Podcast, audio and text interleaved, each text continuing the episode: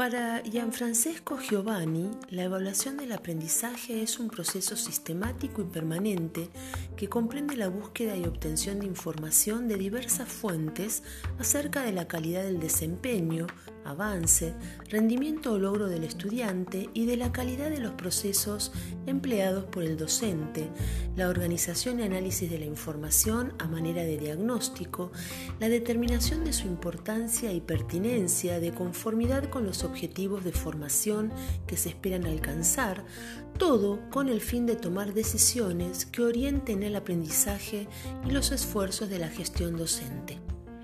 De acuerdo con lo expresado, se considera que la evaluación del aprendizaje es un proceso que comprende la búsqueda y obtención de información, el diagnóstico acerca de la realidad observada, la valoración de conformidad con las metas propuestas, la determinación de los factores que están incidiendo y la toma de decisiones que consecuentemente se derivan de dicho proceso.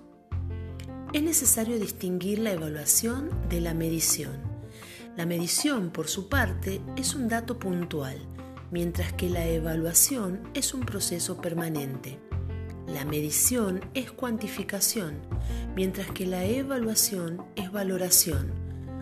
Por ejemplo, bueno, malo, aceptable, regular, ventajoso, desventajoso, de buena calidad, de baja calidad, etc. La medición es un dato más se utiliza en el proceso de evaluación. La evaluación incluye la medición, cuantitativa o cualitativa, y la supera hasta llegar a los juicios de valor que sean del caso.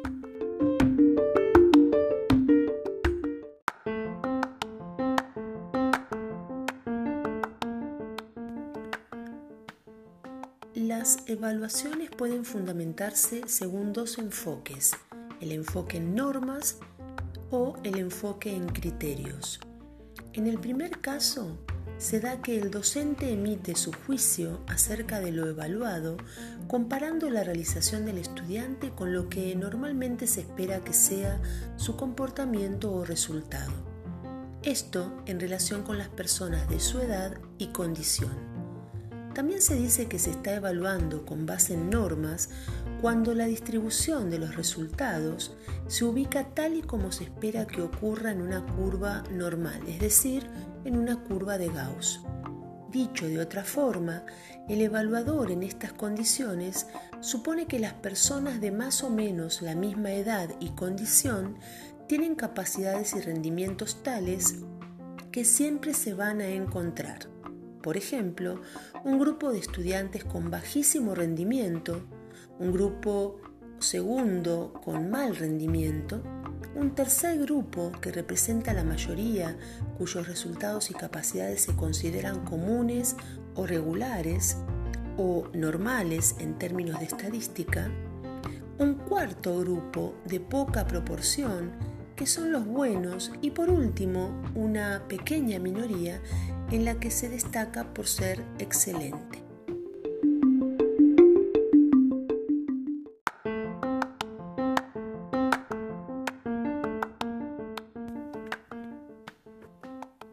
Este enfoque evaluativo lleva a prácticas inadecuadas, tales como las de ajustar los resultados de los exámenes y las pruebas, de modo tal que sus resultados de todos o de casi todo el grupo de estudiantes sean muy buenos o que al menos todos aprueben.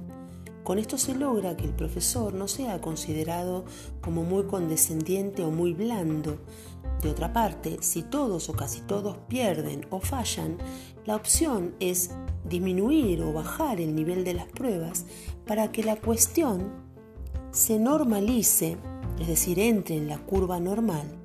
En esta forma, nadie podría decir que el profesor es un tirano o demasiado exigente.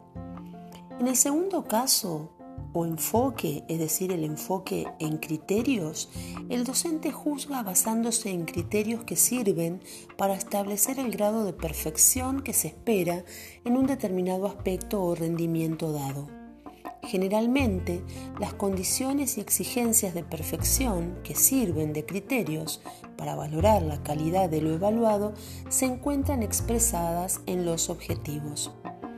Efectuar una evaluación basada en criterios quiere decir entonces que a cada estudiante se lo evalúa según cumpla o no con los criterios establecidos.